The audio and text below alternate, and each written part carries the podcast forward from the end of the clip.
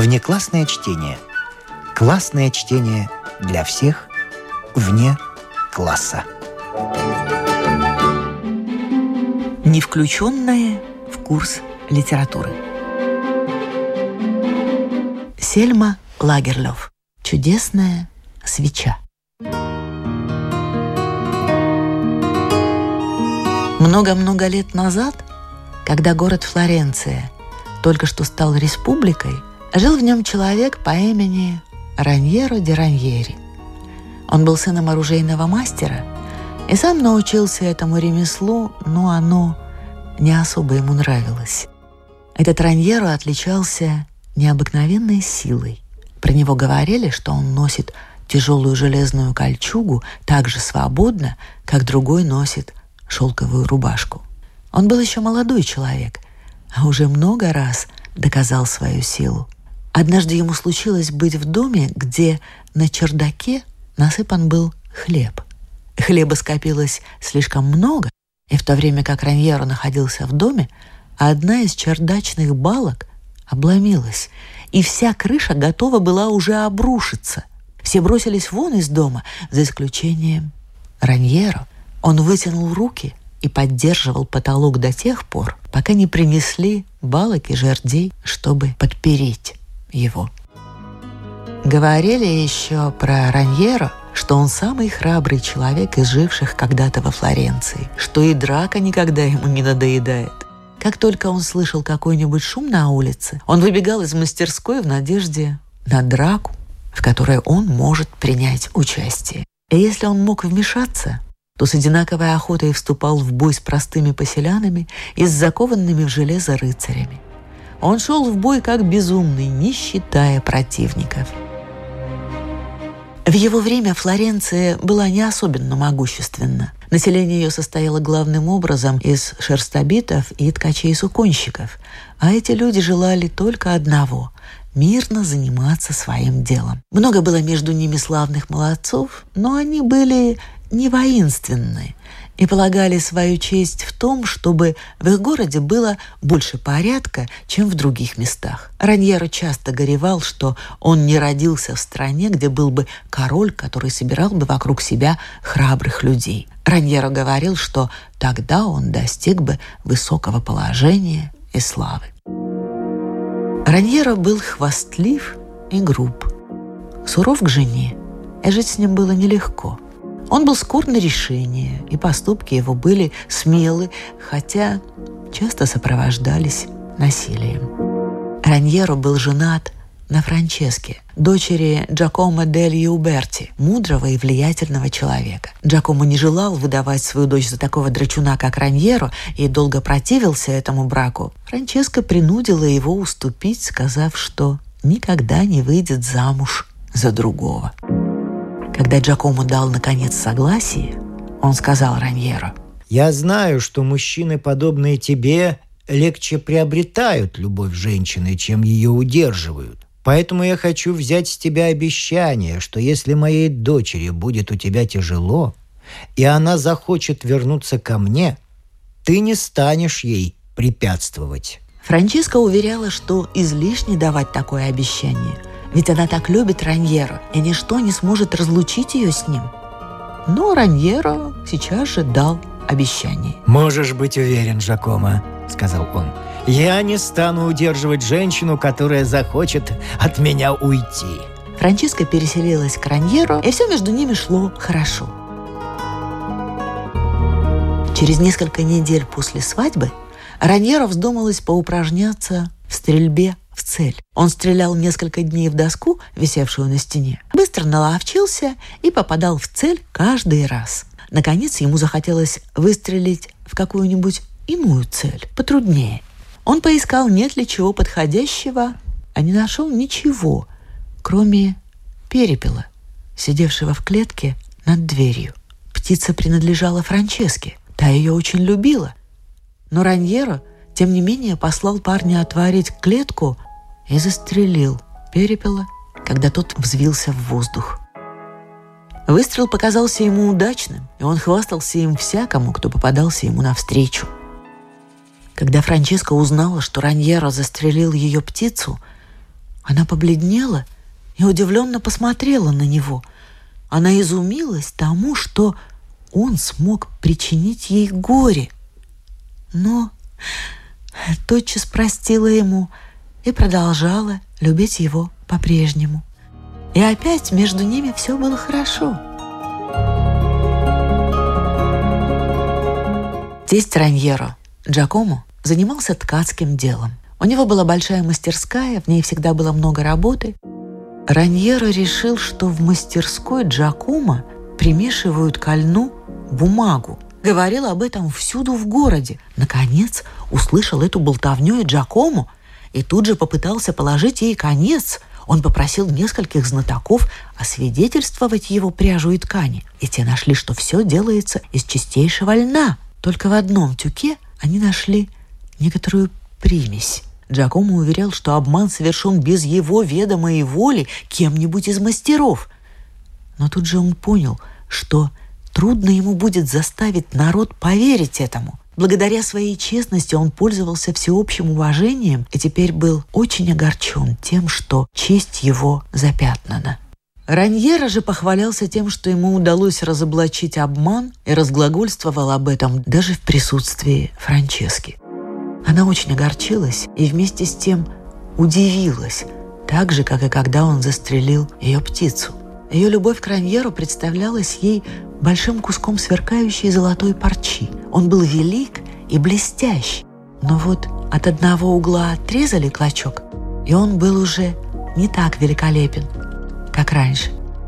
Но все же он был еще так мало попорчен, что ей подумалось, его хватит, покуда я жива. Он так велик, что никогда не кончится. Опять прошло некоторое время, в течение которого она и Раньера были счастливы, как в начале. У Франчески был брат. Его звали Тадео. Он ездил по торговым делам в Венецию и купил там много платья из шелка и бархата. Вернувшись домой, он щеголял в нем, но во Флоренции не принято было пышно одеваться, так что многие над ним смеялись. Раз ночью Тадео и Раньеро отправились покутить. Тадео был одет в зеленый плащ на собольем меху и фиолетовый камзол. Раньеро заставил его выпить так много вина, что он заснул. Потом снял с него плащ и повесил на птичье пугало в огороде. Когда Франческа услышала об этом, она снова рассердилась на мужа. Опять привиделся ей большой кусок золотой парчи, ее любовь к Раньеру. Но видела она, как он уменьшается, потому что сам Раньера отрезает от него кусок за куском. После этого случая они опять жили дружно некоторое время. Но Франческа уже не была так счастлива, как прежде. Она все ждала, что Раньеро совершит опять что-нибудь что оскорбит ее любовь. Этого недолго пришлось ждать. Раньера никак не мог вести себя смирно. Он желал, чтобы люди постоянно говорили о нем, хвалили его мужество и превосходство над другими.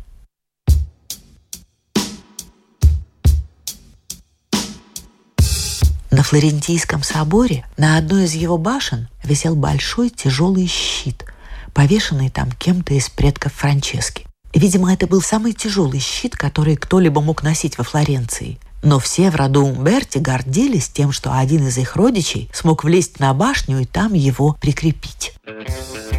И вот однажды Раньеро взобрался на башню, снял щит, надел его на спину и спустился с ним вниз. Впервые Франческа заговорила с Раньеро о том, что ее мучило, просила его не унижать род, к которому она принадлежала. Раньеро, ожидавший от жены похвал за его подвиг, очень рассердился. Он ответил, что давно заметил, что она не радуется его успехам, а думает только о своем роде. «Я думаю о другом», — сказала Франческа. «И это моя любовь. Не знаю, что станет с нею, если так будет продолжаться. Опять Франческа представила себе свою любовь к мужу в виде куска сверкающей парчи. Со всех сторон были отрезаны большие лоскуты. Он был теперь почти вдвое меньше, чем в вначале. Она очень испугалась и подумала, если я останусь у Раньера еще год, он уничтожит мою любовь, и я сделаюсь так же бедна, как раньше была богата. Тогда она решила оставить дом Раньера и переселиться к отцу, чтобы не настал день, когда она возненавидит Раньера так же сильно, как теперь любит его. Джакомо Дельо Берти сидел за ткацким станком с мастерами, работавшими рядом с ним. Когда она вошла, он радушно встретил дочь, отметив, что случилось то, чего он давно ждал. Тотчас же он велел прекратить работу и приказал помощникам вооружиться и запереть дом. Затем Джакомо пошел к Раньеру. Он нашел его в мастерской. «Дочь моя сегодня вернулась ко мне и просила, чтобы я позволил ей опять жить под моим кровом», — сказал он зятю. «Я рассчитываю, что ты не будешь принуждать ее вернуться к тебе после того обещания, которое ты мне дал». Раньеро принял это не очень серьезно и ответил спокойно. Даже если бы я не давал тебе никакого обещания, я не стал бы требовать обратно женщину, которая не хочет мне принадлежать. Он знал, как сильно Франческа его любит, и сказал себе. Она вернется ко мне еще до наступления вечера. Однако она не явилась ни к вечеру, ни на следующий день. На третий день Раньера отправился в погоню за разбойниками, давно беспокоившими флорентийских купцов. Ему удалось одолеть их и привести пленными во Флоренцию. Несколько дней он провел смирно, пока не удостоверился, что его подвиг известен целому городу. Однако, вопреки ожиданию, это не привело к нему Франческу. Раньера теперь очень хотелось заставить ее судом вернуться к нему, но он не решался обратиться в суд из-за своего обещания. Жить же в одном городе с женой, бросившей его, ему казалось невозможным, и он уехал из Флоренции. Он стал сначала наемным солдатом, а вскоре предводителем вольной дружины. Ему было все равно, с кем драться, и он служил многим господам. Став воином, он стяжал большую славу, как всегда и предсказывал – Император сделал его рыцарем, и он считался героем. Покидая Флоренцию, он дал обет перед образом Мадонны в соборе, что будет дарить Святой Деве самое ценное и великолепное из того, что приобретет в бою. И теперь перед этим образом постоянно можно было видеть драгоценные дары, пожертвованные Раньеро – Раньера знал, конечно, что все его подвиги известны в его родном городе, и очень удивился тому, что Франческо дель Юберти не возвращается к нему, узнав о его успехах. В то время проповедовали крестовый поход ради освобождения гроба Господня, и Раньера пристал к крестоносцам и отправился на восток. Отчасти он рассчитывал завоевать там замок или получить в управление целую область. Отчасти же надеялся совершить такие блестящие подвиги, что жена снова полюбит его и вернется к нему. В ночь после взятия Иерусалима в лагере крестоносцев было большое ликование. Почти в каждой палатке шла пирушка, шум слышался далеко кругом. Раньера де Раньери тоже пировал с несколькими соратниками, и у него, пожалуй, было еще шумнее, чем где-либо. Слуги едва успевали наполнить кубки, как они снова пустели. О, Раньера имел повод веселиться. В этот день он прославился больше, чем за всю жизнь до сих пор. Утром, когда штурмовали город, он первым влез на стены за Готфридом Бульонским и вечером был почтен за свою храбрость перед всем войском. Когда грабежи и убийства кончились, и крестоносцы в покаянных одеждах с незажженными свечами в руках вошли в храм при гробе Господнем, Готфрид объявил, что дозволяет ему первым зажечь свечу от святых огней, горящих перед гробом Христа. Раньера подумал – Готфрид хочет показать таким образом, что считает его храбрейшим во всем войске. И очень радовался такой награде за подвиги. Поздно ночью, когда все находились в наилучшем состоянии духа, в палатку Раньера пришли Шут и двое музыкантов, ходившие по лагерю и развлекавшие солдат своими затеями. И Шут попросил позволения рассказать о смешном приключении.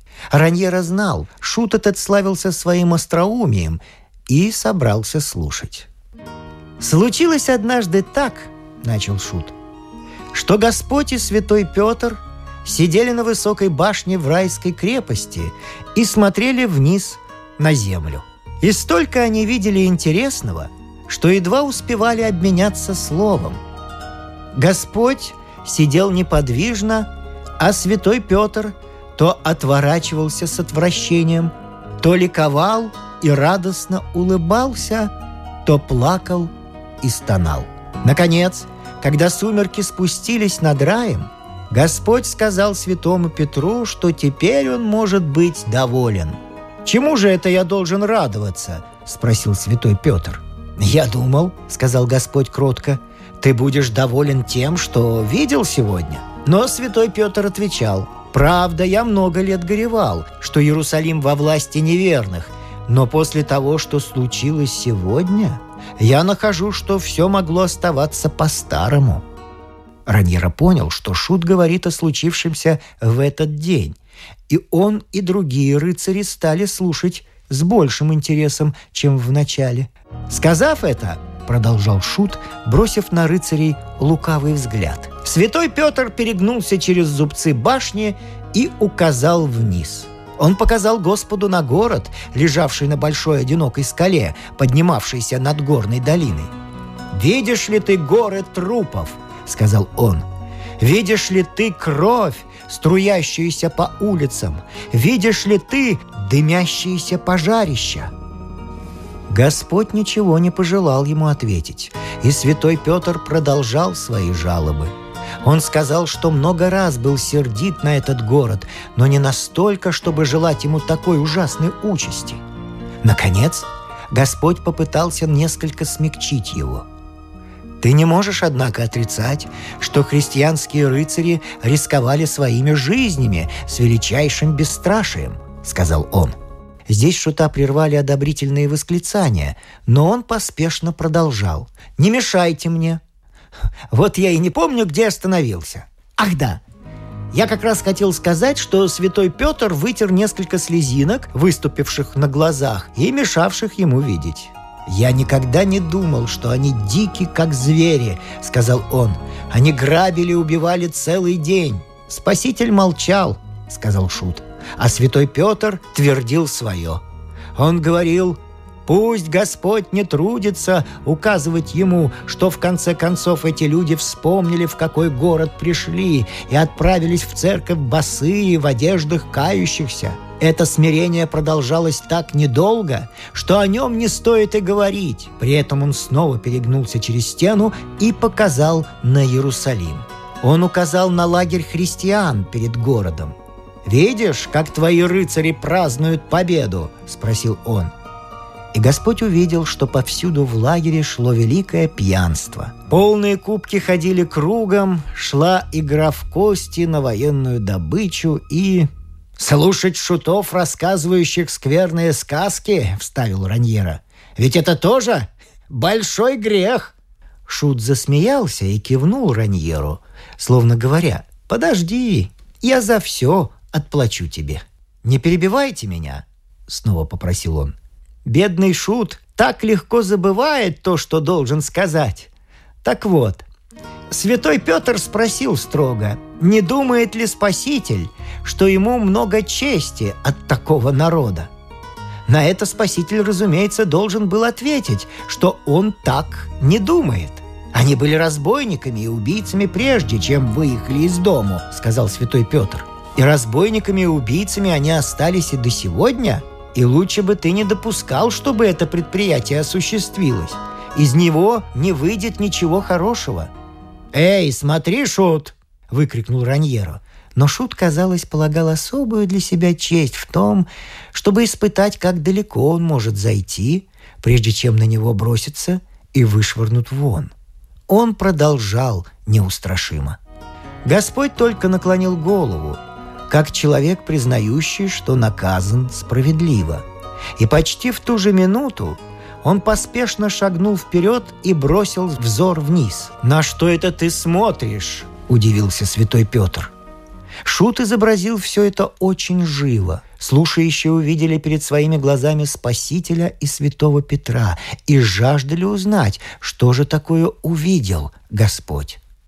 Господь отвечал, сказал Шут, что ничего особенного, и тем не менее продолжал смотреть вниз – Святой Петр проследил взгляд Господа и увидел, что он смотрит на большую палатку, перед которой на длинных копьях были насажены две сарацинские головы, а вокруг было навалено множество великолепных ковров, золотой посуды и драгоценного оружия, награбленных в священном городе. В этой палатке было то же, что и во всем лагере – там сидела толпа рыцарей и опустошала кубки. Разница, пожалуй, состояла лишь в том, что здесь пили и шумели больше, чем в иных местах. Столько суровых и ужасных лиц, сколько он видел здесь, казалось ему, никогда еще не собиралось на перу. А хозяин пира, сидевший на почетном месте, был страшнее всех. Это был 35-летний мужчина огромного роста с тяжелыми кулаками и резким громким голосом. Здесь Шут остановился на минуту, как бы боясь идти дальше, но Раньера и другим нравилось слушать, как рассказывают о них самих, и они лишь смеялись его дерзости. «Ты дерзкий парень», — сказал Раньера. «Посмотрим, к чему ты ведешь». Наконец Господь сказал несколько слов, продолжал Шут, из которых святой Петр понял, чему он радуется. Господь спросил Петра, не ошибается ли он, или действительно возле одного из рыцарей стоит горящая свеча. Раньера вздрогнул при этих словах.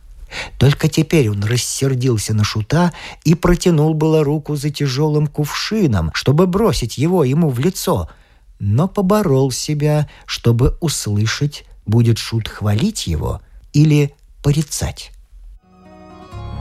Тут святой Петр увидел, что хотя палатка была освещена факелами, рядом с одним из рыцарей действительно стояла горящая свеча. То была большая, толстая свеча из тех, что могут гореть целые сутки – а рыцарь, не имея для нее подсвечника, собрал кучу каменьев и обложил ее кругом, чтобы она не упала. Все общество разразилось громким смехом. Все указывали на свечу, стоявшую на столе возле Раньеро, и точь-в-точь точь похожую на описанную шутом – это была та самая свеча, которую он несколько часов тому назад зажег у гроба Господня. Он не мог потушить ее по своей воле. Когда святой Петр увидел эту свечу, сказал Шут, он понял, чему обрадовался Господь, и не мог не пожалеть его. «Вот оно что!» — сказал он. Это тот самый рыцарь, что утром первым вскочил на стены вслед за Годфридом Бульонским, и которому вечером позволено было раньше всех других зажечь свечу у святого гроба. «Верно», — сказал Господь, — «и, как видишь, свеча его все еще горит». Шут заговорил очень быстро, изредка бросая выжидающий взгляд на Раньера. Святой Петр не мог не пожалеть немного Господа — «Разве ты не понимаешь, почему у него горит свеча?» — сказал он. «Ты, наверное, воображаешь, что он думает о твоих муках и смерти, глядя на нее. Но он думает лишь о чести, которую приобрел, когда был признан самым храбрым в войске после Готфрида». При этих словах гости опять захохотали. Раньера был очень сердит, но принудил себя тоже засмеяться. Он знал, все найдут очень смешным, если он не сумеет стерпеть этой шутки. Но Господь заспорил со святым Петром, продолжал Шут. «Разве ты не видишь, как он бережет свою свечу?» – спросил он. «Он прикрывает пламя рукой из боязни, что ветер задует ее, когда кто-нибудь приподнимет полу палатки и он отгоняет ночных бабочек, летающих кругом и грозящих ее затушить. Хохот становился все громче, потому что Шут рассказывал чистую правду. Раньера все труднее было сдерживаться. Он не мог допустить, чтобы кто-нибудь шутил над священной свечой. «Святой Петр все же усомнился», — говорит Шут. Он спросил Господа, знает ли он этого рыцаря. Он ведь не из тех, кто часто ходит к обедне и перебирает четки, сказал он. Но Спаситель не желал отказаться от своего мнения. «Святой Петр, святой Петр!» — сказал он торжественно. «Помни, вскоре этот рыцарь сделается благочестивее Готфрида. Ты увидишь Раньера де Раньери, будет помогать вдовам и несчастным пленным. Ты увидишь, он будет заботиться о больных и скорбящих, как теперь он заботится о пламени священной свечи. Отдается! Тут раздался неудержимый смех. Всем, знавшим нрав Раньера и его образ жизни, это показалось очень смешным. Но сам он нашел и шутку, и смех нестерпимыми. Он вскочил, желая проучить шута. При этом он так сильно толкнул стол, что он зашатался, и свеча опрокинулась. И тут обнаружилось, как Раньера дорожит тем, чтобы сохранить свечу горящей. Он успел подавить злобу, ухитрился подхватить свечу и дал пламени разгореться раньше, чем броситься на шута. Когда же он покончил со свечой, шут уже убежал из палатки. И Раньера понял, что не стоит его преследовать во мраке ночи. «Я проучу его в другой раз», — подумал он и сел на свое место. Гости уже насмеялись вдоволь, и один из них обратился к Раньеро, желая продолжить шутку. «Верно все-таки одно, Раньера», — сказал он, «что на этот раз тебе не удастся послать Мадонне самое дорогое из приобретенного в бою». Раньера поинтересовался, почему тот полагает, что на этот раз он не последует своему обыкновению — «По той единственной причине, — отвечал рыцарь, — что самая драгоценная твоя добыча — это пламя свечи, а его ты, конечно, не в состоянии отправить во Флоренцию». Собравшиеся опять захохотали, но Раньера находился в таком настроении, что мог взяться за самое смелое предприятие, лишь бы заставить их прекратить смеяться.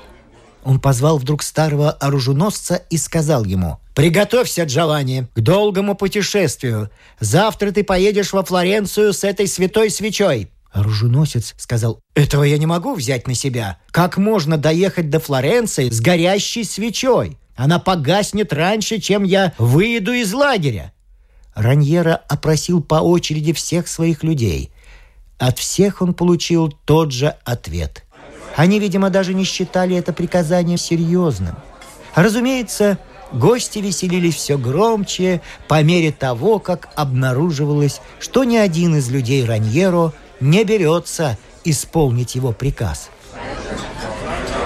Рыцарь горячился все больше. Наконец, он потерял терпение и воскликнул. «Эта свеча будет отвезена во Флоренцию! И так как никто не хочет с ней ехать, то я, я поеду сам!» «Подумай, прежде чем давать такое обещание», — сказал один из гостей. «Ты потеряешь княжество! Клянусь вам, что довезу эту свечу горящей до Флоренции!» — воскликнул Раньера. «Я сделаю то, за что никто другой не берется!» Старый оруженосец попробовал оправдаться. «Господин, для тебя это совсем другое дело. Ты можешь взять с собой большую свиту, а меня же ты хотел послать одного». Но Раньера был вне себя и не взвешивал своих слов. «Я тоже поеду один!» — сказал он. Этим Раньера достиг цели. Все в палатке перестали смеяться. Гости сидели перепуганные и смотрели на него во все глаза. Что же вы не смеетесь?» — спросил Раньеро. «Это предприятие не более чем детская забава для храброго человека».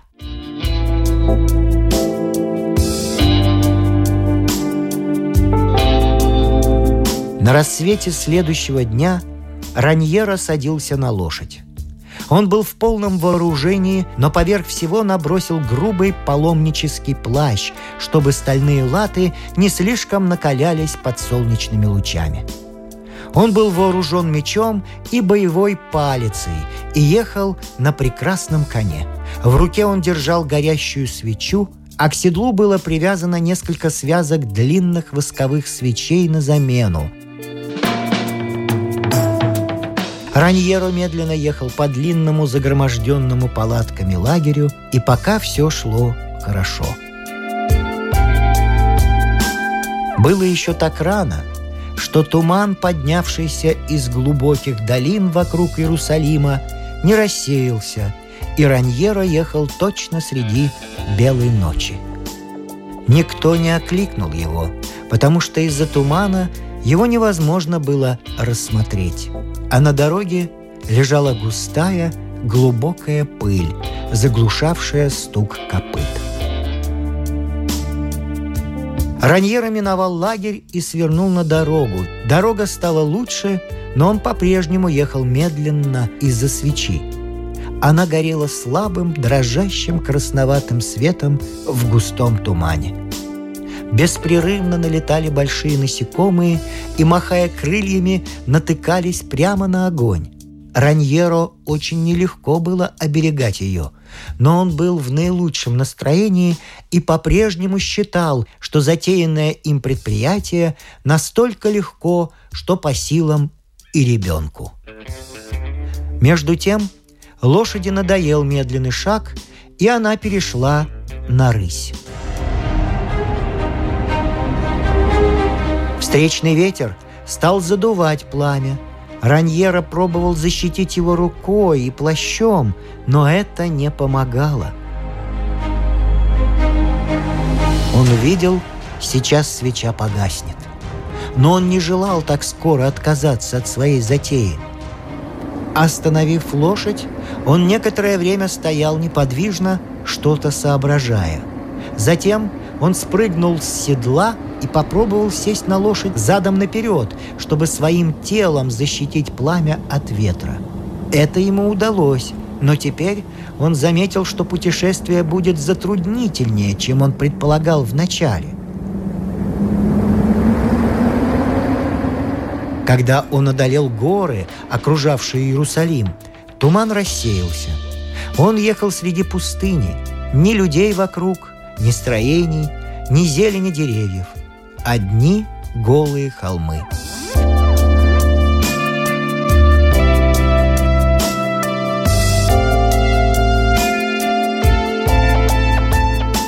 Продолжение следует. Внеклассное чтение. Классное чтение для всех вне класса. Неизвестное произведение известных авторов –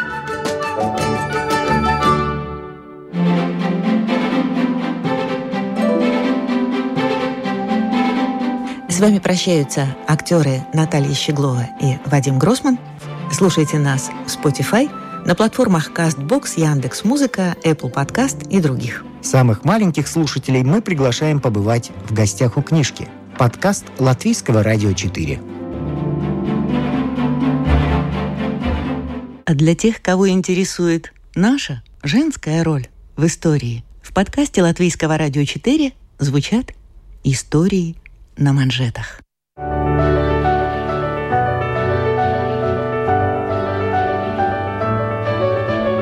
О знаменитых дамах своего да и нашего времени, о тех, чья жизнь стала отражением эпохи, об участницах или свидетельницах поворотных моментов в истории человечества – Истории на манжетах.